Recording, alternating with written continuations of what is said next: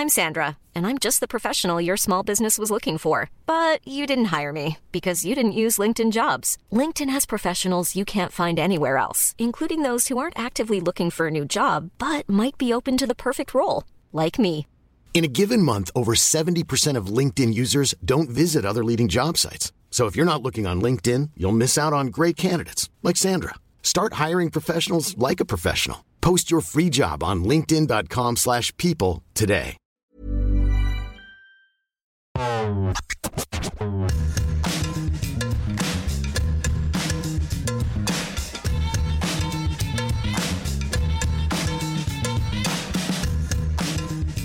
Bonjour à toutes et à tous, je suis Arthur Merle.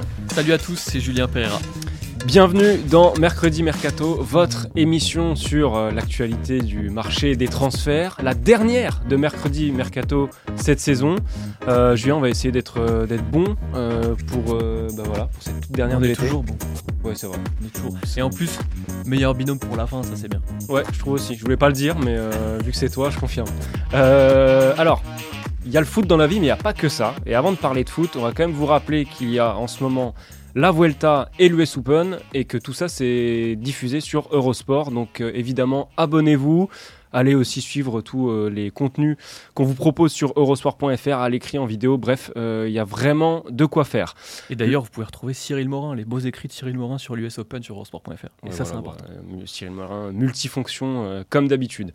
Le deuxième rappel avant de, passer au programme, c'est que Mercredi Mercato est comme d'habitude à retrouver sur toutes vos plateformes de podcast en tapant Eurosport Football Club. Et puis les meilleurs euh, extraits de l'émission seront à retrouver en vidéo sur eurosport.fr. Euh, voilà, on va pouvoir parler du contenu du jour. Julien, euh, par quoi on commence? Par l'actu de la semaine, qui est peut-être même l'actu de l'été finalement. Le possible transfert de Colomboigny au Paris Saint-Germain. Il y a eu beaucoup d'informations qui sont tombées ces dernières 24 heures. On va débriefer tout ça et on va se demander si le PSG doit tout faire pour recruter l'attaquant français.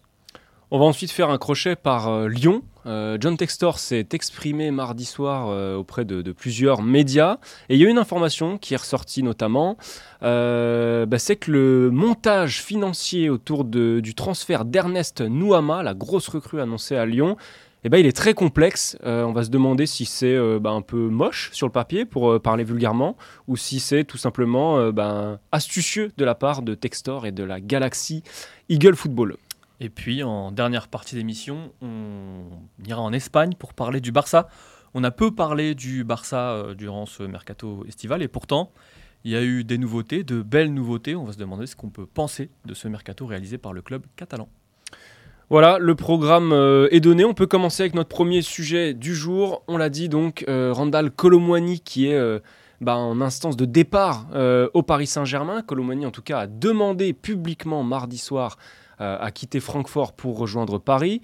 Paris a, selon l'équipe, transmis plusieurs offres. La troisième a été refusée. Si je dis pas de bêtises, elle est à 65 millions d'euros plus Hugo Ekitike dans la balance. Francfort voudrait 100 millions. Notre question de base, de départ, Julien, elle est simple. Est-ce que Paris doit recruter Colomani à n'importe quel prix? Alors, j'aurais tendance à dire oui, parce que Colomboigny répond à plusieurs choses. D'abord, il répond à un besoin sportif, même s'il y a eu deux recrues et deux recrues d'envergure dans le secteur offensif, à savoir Gonzalo Ramos et Ousmane Dembélé. Bah, la saison va être longue, il y a la saison Ligue des Champions. On sait que parmi ces deux joueurs-là, il y en a un, Ousmane Dembélé, qui n'est pas le plus fiable euh, physiquement parlant. Et puis Colomboigny, il a l'avantage de pouvoir jouer à plusieurs postes euh, offensifs. Et puis il y a la force du symbole. On sait que le PSG cherche, à, cherche pardon, à se franciser. Et évidemment, euh, faire venir euh, Colomboigny et quasiment construire l'attaque de l'équipe de France dans un club, bah, c'est un signal fort pour moi pour le PSG. Et pour répondre totalement à cette question, je dirais même que Colomboigny, c'est un dossier prioritaire avant même la venue d'un fameux, milieu créatif, qui est l'autre sujet euh, de ces dernières semaines. Alors justement, on a l'impression que le, milieu créatif, c'est un sujet qui a été un petit peu euh, bah, mis de côté au Paris Saint-Germain. On se rappelle des propos de Luis Enrique qui a l'air plutôt satisfait de son milieu de terrain.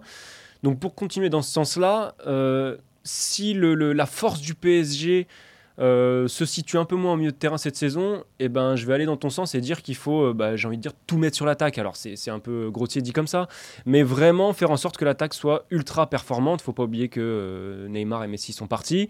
Et ce que je trouverais intéressant dans le recrutement de Colomoni plutôt que Bradley Barcola, parce que j'ai l'impression à l'instant T que c'est plutôt l'un ou l'autre quand même, euh, bah, c'est que Colomwani, euh, il apporterait beaucoup plus de concurrence parce que c'est un prétendant à une place de titulaire. Colomwani, Dembélé, Mbappé, c'est potentiellement l'attaque de l'équipe de France. Ce qui n'est évidemment pas le cas pour Barcola. Euh, si c'est Barcola plutôt que Colomwani qui arrive, euh, bah, globalement, vous mettez Mbappé, ce qui est normal, mais aussi Dembélé et Gonzalo Ramos un petit peu dans un fauteuil, j'ai l'impression, même si Asensio, il aura aussi son, mot à dire, mais il pourrait peut-être être utilisé plus bas, on ne sait pas. Euh, c'est pareil, c'est pas forcément un, titulaire en puissance. Colomani viendrait mettre tout le monde sous pression, et ça, c'est vraiment quelque chose que que je trouve plutôt intéressant parce qu'il y a vraiment besoin de concurrence dans ce secteur offensif.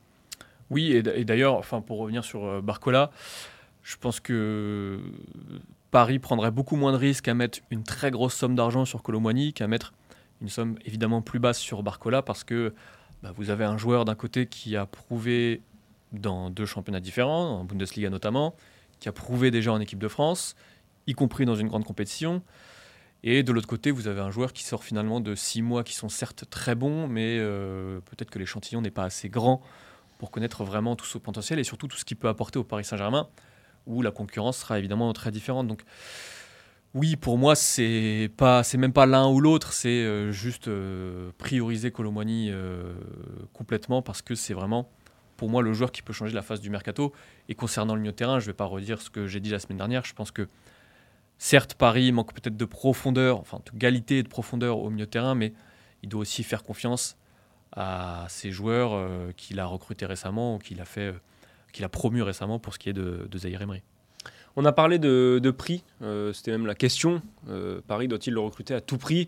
En gros, la question c'est est-ce que Paris doit euh, aligner les 100 millions d'euros qui sont désormais demandés par Francfort. Parce que si on comprend ce qui se dit euh, dans les médias, bon, ça a plutôt l'air d'être euh, assez compliqué pour équitiquer du, du, côté de Francfort à cause d'une part des prétentions salariales de l'ancien Rémois et d'une deuxième part de la valorisation du joueur qui est très différente entre le PSG et Francfort. donc 100 millions pour Colomwani, est-ce que c'est trop, est-ce que c'est pas assez? Bon, c'est plus trop que pas assez. Et c'est en fait très difficile de juger ça parce que 100 millions, c'est autant le prix d'Harry Kane euh, au Bayern Munich cet été que 27 euh, millions d'euros de moins que Joao Félix à Atlético Madrid il y a quelques années. Donc euh, c'est toujours difficile, même s'il faut prendre aussi en considération les, durées de contrat restantes, etc. non, sur l'aspect financier, pour moi, la question, c'est plus de savoir est-ce que Paris peut se permettre de terminer dans le rouge en termes de balance? On en parlait un petit peu avant, l'émission et on vous a d'ailleurs fait un visuel à ce sujet-là. Euh, alors, j'ai plus tous les chiffres en tête. Si 200 millions, 209 millions d'arrivées avant euh, un potentiel transfert de Colomani, on serait à 109 avec lui. Et on est à 141 millions d'euros de départ, auxquels on pourrait éventuellement ajouter Verratti et Ekitike. Euh, voilà, on n'est pas toujours tenté de parler d'argent avec Paris, mais peut-être que l'enjeu est situé là dans l'équilibre aussi de la balance sur cette fin de mercato. Oui, parce qu'on le rappelle, Paris a des difficultés sur le plan financier, même si ça peut paraître fou. Euh, euh, il y a eu des pertes euh, records la saison dernière à plus de près de 350 millions, si je ne dis pas de bêtises. On sait que Paris a un accord avec l'UFA aussi pour ce qui est des restrictions du fair play financier. Et on sait que Paris ne peut pas tout se permettre. Alors certes, les départs de Messi, de Neymar, en plus Neymar a rapporté une indemnité de transfert, ont largement soulagé la masse salariale. Il n'empêche, Paris s'est entendu avec l'UFA pour être à l'équilibre sur les deux prochaines saisons. Donc Paris, euh, alors tout ça bien évidemment, ça prend pas compte uniquement des transferts, ça prend aussi compte, euh, ça tient aussi compte pardon des, revenus et des dépenses autres que sur le marché des transferts. Il n'empêche, quand on est sur ces sphères-là, sur des joueurs à 100 millions d'euros, ça compte et, Paris ne peut pas faire n'importe quoi. Donc la question, Paris doit-il tout faire euh, pour recruter Colomani? Oui, évidemment, il y a cette limite de, financière qui, n'est pas négligeable. Peut-être pour terminer, euh, on peut se pencher un peu plus précisément sur le cas Colomani. Est-ce que lui aussi doit tout faire pour rejoindre euh, euh, le PSG, pour quitter Francfort plutôt? RMC, l'équipe nous indique qu'il a séché l'entraînement ce mercredi matin. Est-ce que c'est pas un peu tôt pour partir autant au bras de fer, Jap Je dirais que non. Alors, je suis le premier à dire que, et je l'ai encore dit la semaine dernière pour Barcola d'ailleurs, que les joueurs doivent faire très attention à leur choix parce que ça pourra toujours se retourner contre eux euh, dans un futur à moyen long terme. Là, j'ai quand même tendance à penser que le cas de Colomboigny est différent parce que, euh, effectivement, il sait qu'il a le niveau et qu'il a le potentiel pour briller au Paris Saint-Germain. Il sait aussi que c'est peut-être une occasion unique, que le train repassera euh, certainement pas deux fois. Et puis, euh, bah, finalement, le mercato il se termine dans, quelques heures, dans quelques dizaines d'heures plutôt. Donc finalement, le temps, euh, le temps est très restreint. Euh, lui, c'est sa version des faits, dit aussi qu'il avait eu des promesses de la part de la direction de Francfort, qu'a priori, si grosse offre il y avait, il devait ou pouvait partir. Donc là, je dirais que pour Colomwani, oui, c'est peut-être la meilleure action possible. De toute façon, j'ai même envie de penser que c'est trop tard. Euh, maintenant qu'il a fait sa communication publique euh, auprès de Sky Allemagne, un peu du dire que voilà, c'est tout à fait ça. C'est, il a fait tapis. Maintenant, il n'y a pas de retour en arrière possible et il doit aller au bout de, au bout de son idée. Bon, je pense qu'on était euh, complet sur ce sujet. On va pouvoir aller un peu plus loin, un peu plus bas plutôt, en France, et ça dépasse même largement le cadre de la France, on va voir, parce qu'on va parler de montage financier autour de l'Olympique lyonnais et dans la galaxie Eagle Football, la galaxie de, John Textor, donc euh, qui détient Crystal Palace à 46%, qui est propriétaire de Molenbeek, euh, de Botafogo et propriétaire de l'Olympique lyonnais. Pourquoi on vous parle euh, de l'OL et de Textor aujourd'hui? Parce que John Textor, l'Américain, s'est exprimé auprès de plusieurs médias euh, mardi soir, ça faisait longtemps que les médias attendaient euh, bah, la parole de l'Américain dans, cet été très euh, animé.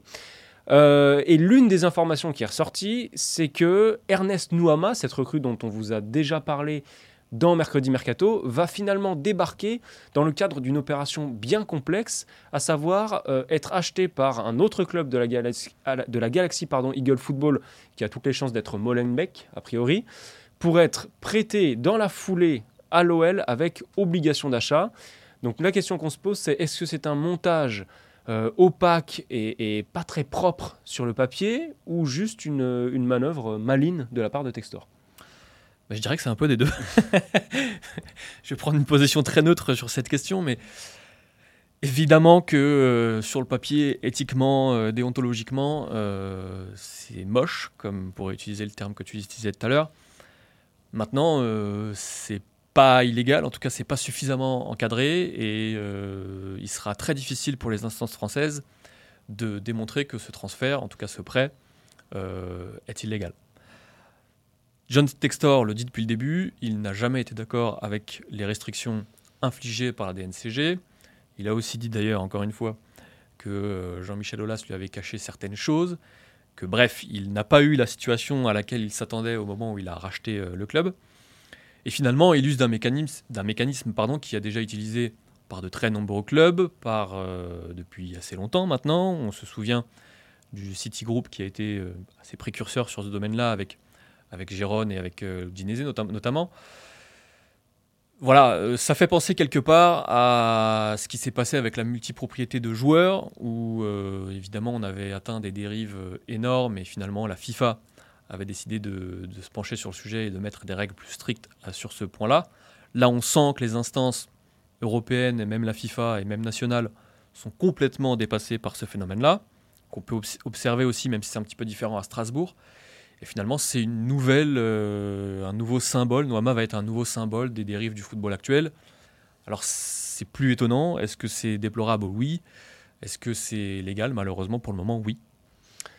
Alors, euh, oui, il y a déjà eu plusieurs exemples, mais en fait, ce qui, ce qui choque, c'est que c'est assez peu arrivé en France quand même. On a parlé, de, on a parlé de l'exemple de Troyes euh, avec, euh, avec Savigno, qui avait été acheté pour le Citigroup par les Stacks pour être prêté au PSV Eindhoven et qui aujourd'hui est prêté à Gironne. En gros, il va jamais porter le, maillot de 3.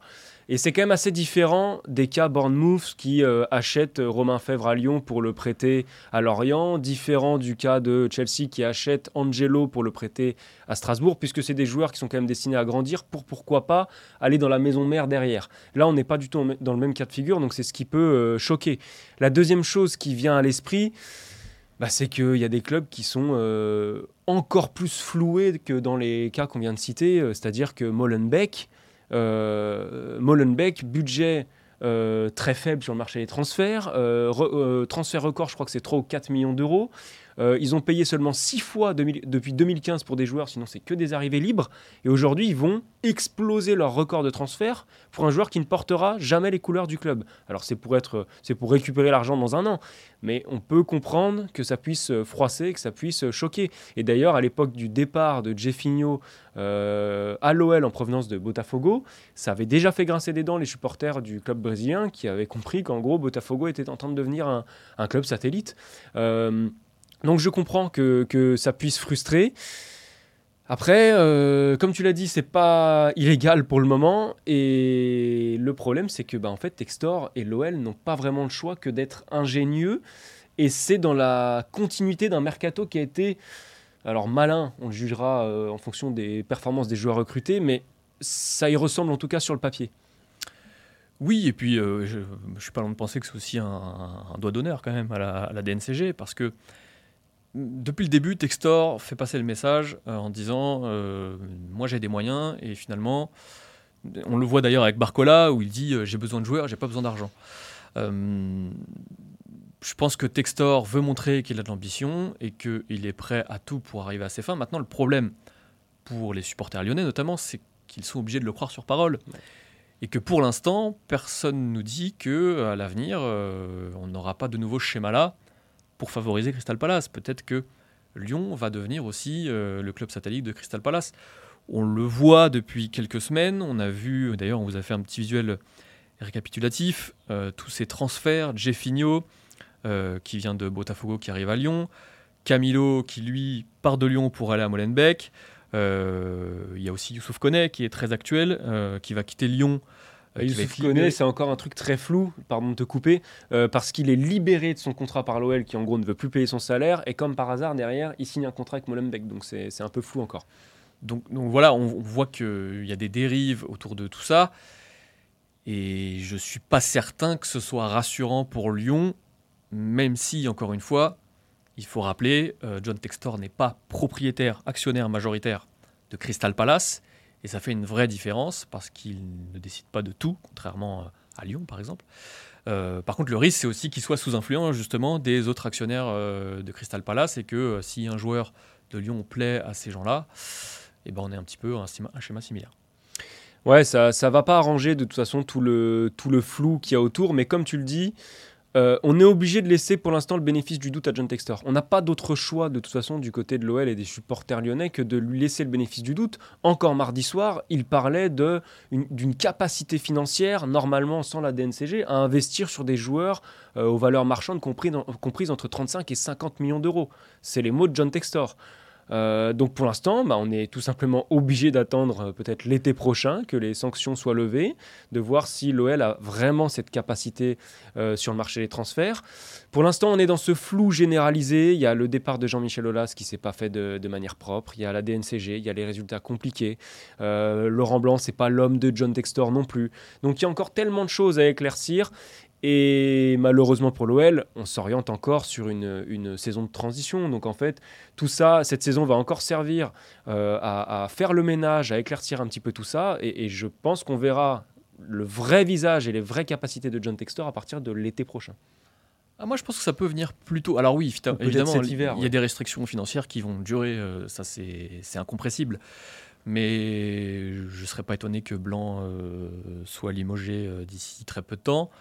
Et finalement, dès le prochain euh, mercato euh, hivernal, on a déjà une idée plus claire de ce que veut Textor avec, euh, avec Lyon. Mais effectivement, tu l'as dit, on est obligé de le croire sur parole. Et quelque part, ce qui joue en sa faveur, c'est que les révélations de l'équipe sur le fonctionnement de la DNCG ces dernières semaines bah, jouent en sa faveur.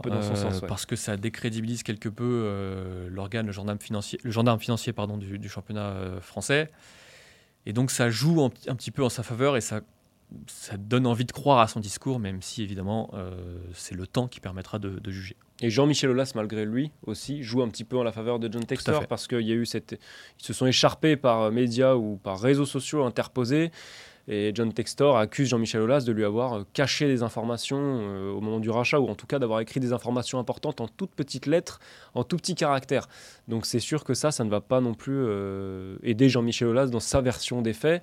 Euh, voilà, très flou du côté de l'OL. Euh, on aura effectivement possiblement des éclaircissements, en tout cas du côté du banc des entraîneurs euh, d'ici très peu. Et en attendant, nous, on va ben, changer de championnat. On a parlé de Ligue 1 et on va partir du côté du Barça pour notre troisième sujet, Julien. Oui, le Barça qui est resté malgré lui assez discret sur le marché des transferts, ce qui ne veut pas dire qu'il n'a pas fait un mercato intéressant, et c'est d'ailleurs la question qu'on va se poser. Que doit-on penser de ce mercato du FC Barcelone qui a euh, financièrement été très limité parce que, on l'a déjà expliqué maintes et maintes fois, euh, le Barça doit essuyer ses pertes qu'il a accumulées toutes ces années sous le, sous le mandat de Bartomeu notamment. Et finalement, euh, on avait été très dur avec Cyril Morin ici même il y a quelques semaines sur le mercato du Barça finalement, ça a plutôt de l'allure, euh, comme quoi euh, quelques semaines peuvent changer beaucoup de choses. Ouais, et d'ailleurs, pour rebondir sur, euh, sur votre discussion de l'époque, c'est vrai qu'on a l'impression que les dynamiques entre le Barça et le Real se sont un petit peu inversées. On était très optimistes. la magie du mercato, ça. Exactement. On était très optimistes sur le, sur le Real Madrid, qui, avait, qui s'était très vite renforcé et qui n'avait plus que le dossier Mbappé à régler. Et on était assez pessimiste sur le Barça, qui était coincé financièrement. Et bien là, quelques jours de la clôture, on voit un Barça finalement qui a fait un, bah, Real déjà qui ne bouge plus alors qu'il a clairement besoin d'attaquants, mais un Barça qui a euh, bah, fait avec les moyens du bord et des moyens très très très limités. On est sur un mercato euh, très peu dépensier, 3,40 millions d'euros de dépenses pour euh, le seul Oriol Romeu. Le reste, ce sont des arrivées libres, Gundogan, Inigo Martinez. Euh, les deux dossiers chauds du moment, c'est Joao Félix, Joao Cancelo, les deux Portugais qui pourraient débarquer aussi dans le cadre de prêts avec option d'achat. Alors, euh, ça a l'air d'être le cas pour Cancelo. Félix, c'est encore euh, assez flou. Donc, moi, ce qui m'intéresse dans ce mercato barcelonais, c'est pour finalement continuer sur le, sujet lyonnais, mais dans, dans des proportions bien au-delà, évidemment, c'est d'avoir fait pas si mal avec très peu de moyens finalement. Oui, et ça montre une chose euh, qu'on avait déjà vu plusieurs fois dans d'autres clubs, c'est que finalement, moins on a de moyens, plus on a d'idées. Et je trouve que ce qu'a fait le Barça cet été a plutôt été intelligent, en sachant qu'au début de l'été, il ne s'attendait pas à perdre Ousmane Dembélé. La chance qu'il a eue, alors est-ce que c'est une chance ou est-ce que c'est euh, quelque chose qui a été plutôt prévu en amont? Euh, Il y a l'explosion en cours de Lamine Yamal qui finalement bah, va modérer ce départ-là qui semblait très important et quasiment impossible à combler pour le FC Barcelone. Euh, Gundogan, il fallait le convaincre, ça on l'a déjà dit. Et puis, euh, chose importante, Laporta l'a dit en début de semaine aux médias espagnols, je crois que c'est Sport, que le mercato du Barça n'était pas terminé, qu'il ne serait pas terminé jusqu'à la fermeture dans les toutes dernières minutes parce que, tu l'as dit, il y a Cancelo qui doit arriver. A priori, il y a plutôt beaucoup d'optimistes autour de son arrivée. Il y a aussi celle de João Félix, même si là, euh, le joueur ne ferait pas l'unanimité au sein de toutes les têtes pensantes euh, au sein du club. Donc oui, euh, quand on regarde le 11 du FC Barcelone sur le papier, et même le 11 et un peu plus, parce qu'il y a vraiment une vraie profondeur d'effectif, il y a, vraiment beaucoup de qualité. Ouais, c'est très profond comme effectif. Il y a effectivement de quoi faire euh, beaucoup tourner, surtout au milieu et, même devant au final, parce qu'il y a beaucoup de joueurs polyvalents. Après, pour le moment, c'est assez compliqué de répondre à la question euh, le 11 est-il meilleur que la saison dernière? Pour moi, c'est très compliqué.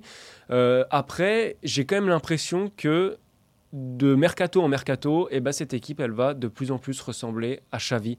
Et ça, c'est quand même intéressant. Parce que j'ai un exemple en tête, c'est Oriol Romeu qui correspond à ce nouveau Barça, ce Barça de Xavi, qui est pas le plus flamboyant, mais qui est le plus costaud défensivement. Là, c'est euh, bah, deux clean sheets sur les deux premières journées. Bon, après, ça a été un match un peu plus animé euh, contre Villarreal euh, en termes de buts, mais c'est un Barça qui reste, sauf ce match-là, très solide. Un Barça qui va vraiment ressembler à ce qu'il était la saison dernière, ce qui a fait sa force, c'est-à-dire aussi sa solidité, ce qui lui a permis de concéder très peu de buts et d'être champion d'Espagne.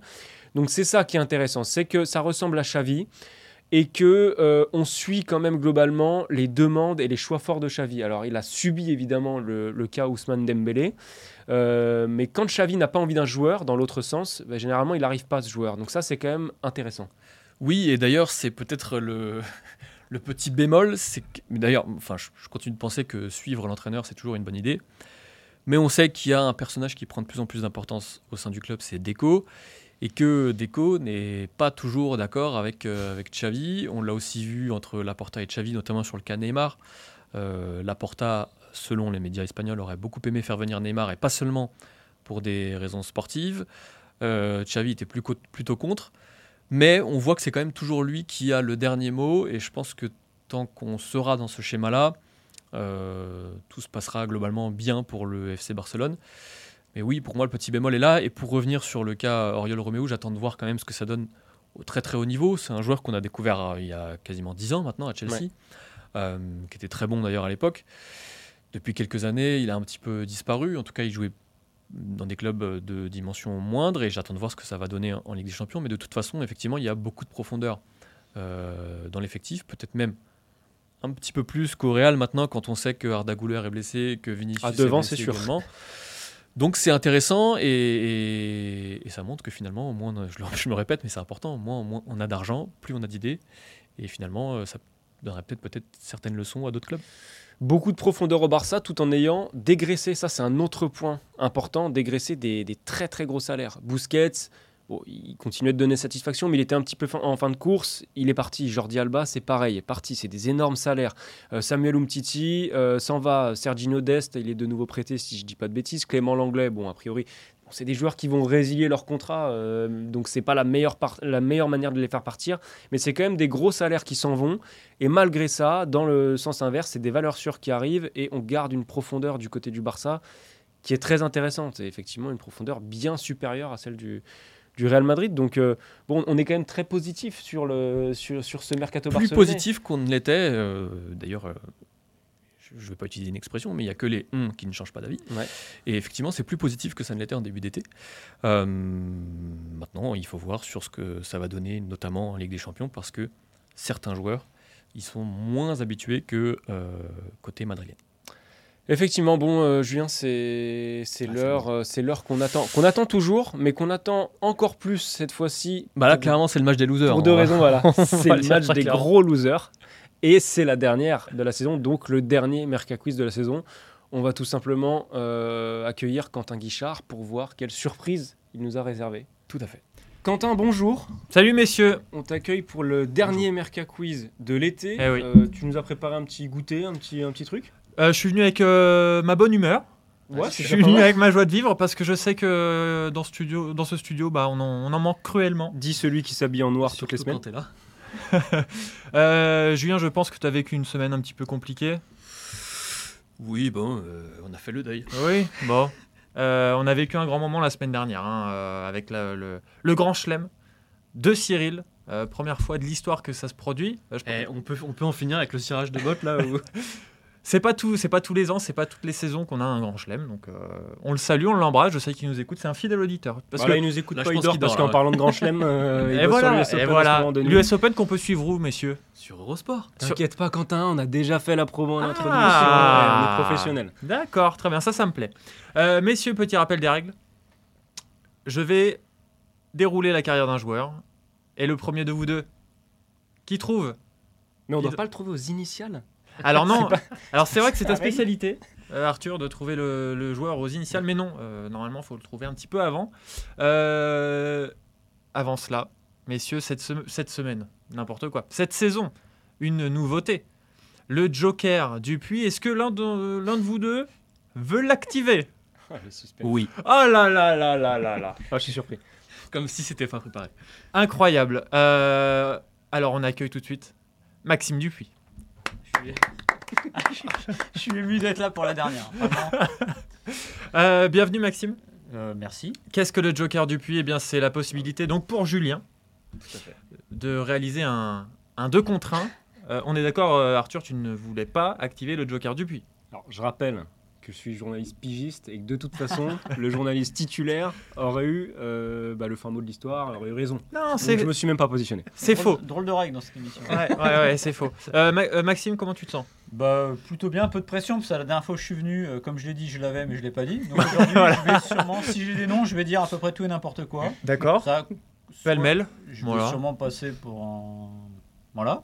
Mais c'est pas grave, voilà, mais plutôt qu'avoir des regrets, hein, tu sais, Voilà. on qu'une vie. Exactement Maxime. Alors, Par contre, si on perd à 2 contre 1, Ah, oui, c'est Ah ben, l'humiliation. ouais. Ouais. La dernière fois, j'ai perdu avec Glenn, mais bon, c'est presque un C'est un pléonasme. J'ai plutôt. J'ai une chose à dire, parce que c'est la dernière émission. Oui, parce que la dernière de la même pas venir juste pour Ah. euh, sortir trois, nos- faux noms. Ah. Euh, on est quand même dans une émission ici où on dit, j'ai remarqué qu'on a pris l'habitude de dire du euh, on fait tel joueur et on sort tel joueur. Donc maintenant les journalistes parlent comme Ah ouais. des agents et Ouais. j'avoue que ça m'horripile. Voilà.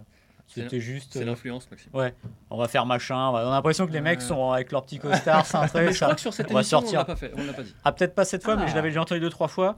J'avoue que c'est pas un truc. Ça m'énerve pas autant que la règle euh, Pereira Morin. Ah, transition Alors, est on y vient. La transition. Attends, si, est non, faite. j'ai quand même encore quelque chose à dire. Ouais. Euh, et comment on fait pour les C'est pas initiales une tribune, hein, C'est pas que l'on pleure ici, Maxime. Non, mais ça fait deux mois que j'ai pas parlé dans le micro, donc euh, j'ai plein de trucs à dire. Est-ce que c'est une... alors pour l'histoire des initiales, comment vous faites si c'est un joueur brésilien? Alors, par, bah, par exemple, si c'est euh, Neymar par exemple, Ouais. qu'il faut trouver, Ouais. euh, N? eh ben, c'est allez sur le- NJ NJ, NJR. Ah oui, d'accord. Non, j'ai pas son nom complet en tête, mais si, si c'est un joueur euh, brésilien, j'y travaillerai. Je travaillerai à l'adaptation de cette règle. Ok, très bien. Mais faut- c'est pas un joueur brésilien déjà. Bah, alors moi, de ce que j'ai entendu, c'était alors la semaine dernière, non, je n'ai pas entendu, mais depuis le début, ce ne sont que des joueurs africains. Euh, Il y en a eu euh, quelques-uns, ouais. Non, il y a eu toujours pas di- digéré Ouais. Bin Malki, Ah ouais, ouais. mais à chaque fois que j'ai entendu, moi, c'était euh, joueurs euh, d'Afrique. Ouais, donc donc là, j'ai révisé que des joueurs d'Afrique. Et t'as as quelque chose euh, Bon, bah, tu sais, je pourrais parler un bon quart d'heure en plus. Faire un bien. point sur tous les sujets qui ont été abordés. La règle que Maxime adore, la règle Pereira Morin, la, la proposition d'un nom de joueur avant même le tout premier indice. Euh, messieurs, Arthur l'honneur. allez. Allez, j'y vais direct comme ça. Luc de Jong. Ah, joli. Allez vous faire son, sa fiche Wikipédia. Oh. Ah ouais. non, non. J'ai eu peur. Ah, j'ai cru que c'était ta dernière, euh, dernière de carrière. de Mike. Voilà, ouais. Donc on va se faire euh, la fiche de. De Luc de Jong. D'accord. Voilà. Parce que parcours atypique. Tu me. Parcours- début de parcours euh, par lequel j'étais très étonné. Voilà, D'accord. je le dis comme ça. D'accord, ok. Pas plus d'informations. Bon, non, on va pas commencer à spoiler Non, ta fiche, puisque c'est lui. C'est pas lui. Non, c'est pas lui. Moi, ce Julien. sera Andy Carroll. Ah ah ah ah. Et j'ai pensé. Ah, il est malin. hein. Ah, il est malin. hein. Eh oui. Mais c'est pas ça, Tu évidemment. prends, tu prends Quentin pour un mec qui Bah bosse oui. pas ses fiches trois jours à l'avance. Ah oui. La règle, clin d'œil, c'est sympa. la règle est stupide, mais je rêve du jour Ouais, bah bien où quelqu'un trouvera et flinguera complètement là la séquence. fantastique. Là. Le Joker. les gens vont enfin entendre un Merkel quiz de pas plus de 30 minutes. Ah, c'est pas sûr contents. parce que là l'intro est très longue quand Ouais. même. Euh, Maxime, évidemment, il a le droit hein, à une Ah, suggestion de j'y avais pas pensé. Ah, tu l'as pris. Ah ouais, je l'ai pris de court. Il était venu que pour Ah, râler. Ouais, voilà. des joueurs. C'était pas. Non, je. Nom, Non, une mais ça sert à rien, euh, parce que le problème, bah, on c'est sait que- jamais. Ouais, euh, Ibrahima Konaté. Je sais que c'est évidemment pas ça, Non. puis c'est trop évident. Pas loin, pas loin, mais non. Ah, Ah. pas loin. Trop jeune aussi. Déjà, faut Ça va prendre être un un mec de plus de attaquant 30 ans. péruvien, ça. Allez, c'est parti. Vous êtes prêts, messieurs? Bon, je Attention, tourne ne la regarde je tourne pas la tête pour les fiches, je Ah, tourne la Bien tête. sûr, je vous fais confiance. Je vais même mettre comme ça. Je fais mes débuts dans le football sous les couleurs des Benjamins de l'US Rigny. En 2000, je poursuis mes gammes au Nîmes Olympique à la suite du déménagement de ma famille dans le Gard. 2000. Sous le maillot frappé du crocodile, je ne tarde pas à me faire remarquer et je sors notamment major d'un stage d'été de Jean-Michel Larquet. Ah, Oh. les fameux Ah. stages Ah, de Michel ouais. Larquet, Est-ce que vous en 40 avez mondial. fait, vous Non, mais Oui, moi je rêvais de les faire. Mais je rêvais de les 11 faire. J'ai fait le stage de pont- du canton de Pont-de-Vel, moi. Ah ouais. Pardon? Je fais le stage du canton de Pont-de-Vel en toute humilité. Est-ce que tu es sorti major de ce stage? Oh non, certainement pas. Non, très bien. Il est sorti minor. Il a été sorti tout court. Je me suis fait dégager. Je remporte également la Coupe de la Ligue du Languedoc-Roussillon en moins de 13 ans, marquant deux buts lors de la finale. Je pars ensuite sous le maillot du rival, le Montpellier Hérault. Je continue à enrichir mon palmarès de jeune footballeur en remportant une nouvelle Coupe de la Ligue du Languedoc-Roussillon, cette fois en moins de 15 ans. Je signe le jour de mes 18 ans un contrat de stagiaire pro avec le club de Louis Nicolin. Ah, Bon, on commence Un à balancer des, des trucs au Allez-y, hein. voilà. Allez-y, voilà. Montpellier, bien. Mon ascension se poursuit avec la victoire en finale de la Coupe Gambardella en 2009 face au FC Nantes. Je suis désigné meilleur Benjamin joueur. Stambouli. Je suis désigné meilleur joueur de la rencontre par France Football avec une note de 8 sur 10 au sein d'une équipe comprenant notamment Benjamin Stambouli, Ah. Younes Belanda, Abdelhamid El Kaoutari ou Rémi Cabella. Je deviens professionnel en ju- je deviens professionnel en juillet 2010. Mon éclosion connaît une nouvelle étape avec ma sélection en équipe de France Espoir. Malheureusement, une vilaine blessure à la cheville me contraint à déclarer forfait.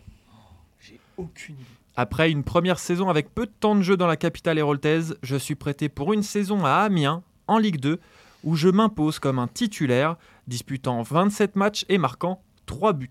On est en quelle année là? Là, 2010, on est en peut pas. 2011-2012. Ah, il n'est pas champion de France. Je fais mon retour dans mon club formateur suite à ce prêt concluant. En novembre 2012, je remplace Gaëtan Charbonnier à l'Emirates Stadium pour le match de Ligue des Champions opposant Montpellier à Arsenal, disputant ainsi le premier match européen de ma carrière. À la suite du départ de Rémi Cabella en Angleterre, je m'impose progressivement en tant que titulaire à partir de la saison 2013-2014. Lors de la saison suivante, je ne loupe qu'un seul match de championnat avant qu'une blessure à l'épaule contractée en janvier 2015 face au, Aïs FC, Fanard face au FC Lorient ne me pénalise. Mon retour sur les terrains ne se fera qu'en avril 2015 au cours de la 31e journée face au SC Bastia. Est-ce que c'est un joueur qui a les yeux bleus Euh, regard très clair. Non, mais j'ai un nom et j'arrive pas à le retrouver. je, je conclus Si, si, euh, Je conclus ma première saison dans la peau d'un titulaire avec 30 apparitions en championnat, dont 27 en tant que titulaire, pour un but et 4 passes décisives. Lors de la saison 2015-2016, je suis destiné à devenir un titulaire indiscutable de l'équipe. En septembre 2015, je marque mon premier but de la saison lors d'un match de Ligue 1 face au Stade Malherbe de Caen. C'est pas Congrès. En juin Charbonnier. 2016, je quitte mon club formateur et m'engage au Real Betis. Si, c'est lui. Euh, je connais une Jonas, première euh, partie. Jonas Jonas Martin. Martin. Jonas Martin est la bonne réponse. Ah, bah, c'est lui avec les yeux bleus. Jonas Martin. Et ouais. Bien joué. Bravo. Eh, comme quoi ça sert un joker Eh oui. Ouais, c'est pas mal. Eh oui. Et les yeux bleus. Les yeux bleus, les yeux, le regard très clair. Dans le prénom, t'as Ouais. t'as failli. Ah Ouais. aider Ouais. Arthur. Et Bravo. pareil, j'avais le Jonas avant, et, mais j'avais Ouais. pas le nom de famille. J'avais toujours peur de. T'avais Alors Michel que- Jonas. Moi, j'ai Ouais. Et- au et- plus Michel Jonas, mais. Blue Eyes. Eh oui. Et est-ce que euh, Jonas Martin et Marvin Martin sont de la même euh, Alors, famille Figure-toi qu'au début, j'ai failli dire. C'est un quiz ou Non, non, rien à voir. Non, non, c'est pas du tout. Là, il n'y a plus de points en jeu là. Mais t'as la réponse ou tu nous poses vraiment la question? Non, c'est une vraie question. Non, non, rien à voir. Non, vous n'avez pas le numéro de Marvin Martin pour lui demander Euh, si, on doit l'avoir, Ça doit se trouver. ouais. Ça peut se trouver. Qu'on salue, on salue. On le salue, qui nous écoute toutes les semaines, il me l'a dit. La dernière fois que je l'ai pensais vu. absolument pas qu'il avait joué à Amiens. Oui, Non, une mais saison c'est après vrai. la saison du titre de Montpellier, donc pas de chance. Euh, pas de chance. Quand on a le flair, on l'a, on l'a jusqu'au bout. Mm. Euh, donc au Real Betis, qu'est-ce qu'il fait? Bon, il- Bah, il, se blesse, bien Ouais, sûr, ouais, lors de bah, son premier match carrière, face au FC Barcelone, puis son entraîneur Gustavo Poyet. Et encore un joueur fait passé par Rennes. Ouais, non, mais de toute façon, il n'y a que ça.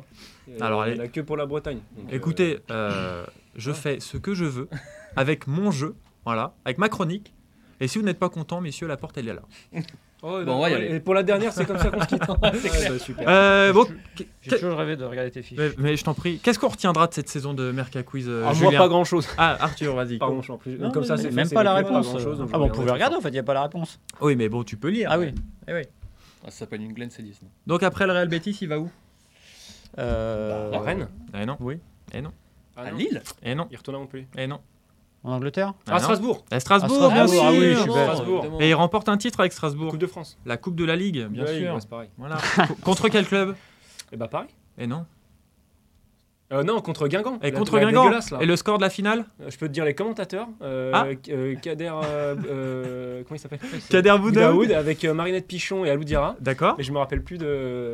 Du, score. Tir au bah, but. Tir au but. voilà. 0-0, Ouais, tir au but. exactement. Ouais, La c'est- spécialité de Strasbourg dans les finales, ça. Comme Strasbourg-Amiens qui a fait tir au but en Coupe de France. Exactement. Exactement. Tu vois, si on faisait des quiz Oui. sur les finales de la Coupe Ah de la Ligue, Les commentateurs des. j'aurais ouais. peut-être deux. Ouais, c'est les commentateurs. Bah, qui commentait la finale de la Coupe de France en, en 2001 Ah bah, Roland Larquet. Roland Larquet? Ah bah oui. Hein, oui. Sur TF1, oui. Ah, Si. euh, ouais. si, ouais. si, Roland Je Larquet. pourrais te refaire le commentaire de Denis Balbir sur le but de Gouvou. Ah bah vas-y, contre le allez. PSG, mais je vais Non, pas te le faire. Ça Non, serait une belle, Non, une belle façon de conclure le. Non On va Le conclure. De toujours Sidney Govou. Voilà. On va Ah, remercier tout le monde. Toi, Ah oui. Quentin. Non, non, mais merci à vous, messieurs, on a passé une superbe saison. Tous les vidéastes. Anne, Ouais. Simon, Alban, Adrien, Sébastien, Marion. Adrien. euh, Ouais, bon, qui fait acte de présence, mais. ouais, ouais, on va le remercier. Et puis, euh, et puis Cyril et Glenn et Martin. Et Marco aussi pour les, Et Guillaume pour les graphismes. Et Guillaume Ouais, non, Guillaume, c'est. Non, non. non. Vous savez ce qu'il devient, Martin, d'ailleurs? Je sais pas, moi ça fait une paye que je l'ai pas vu, ouais. Je l'ai pas vu. Je crois qu'il est en train de manger. Ah bah. Avec, euh, avec Cyril peut-être. Sûrement. Martin, c'est un repas succès d'un repas. hein. Merci Euh, à tous. On se retrouve euh, cet hiver, probablement. oui, avec plaisir. Pour euh, le prochain mercato. D'ici là, d'ici là, suivez bien l'US Open, la Vuelta sur Eurosport. Et puis euh, le reste de l'actualité sur Eurosport.fr. Le Stream Team et Tour d'Europe aussi. Ouais, et- bien sûr. FC Stream Team qui revient euh, le soir de France-Irlande, voilà. Le 7, exceptionnellement. Ah oui, un jeudi. Un jeudi, mais il sera pour le vendredi, puisqu'on l'enregistrera très tard. Un pronostic, messieurs, sur ce France-Irlande Oh là là, le- le- la, pire, la pire question de fin. bah écoute, euh, je sais pas, euh, 7-8 7-8 pour euh, Non, l'équipe non. de France 3-0, 8. Emballé, c'est pesé. Bon, allez, Voilà. messieurs. Merci à tous. Merci Et salut. tout le monde. Ciao. Salut.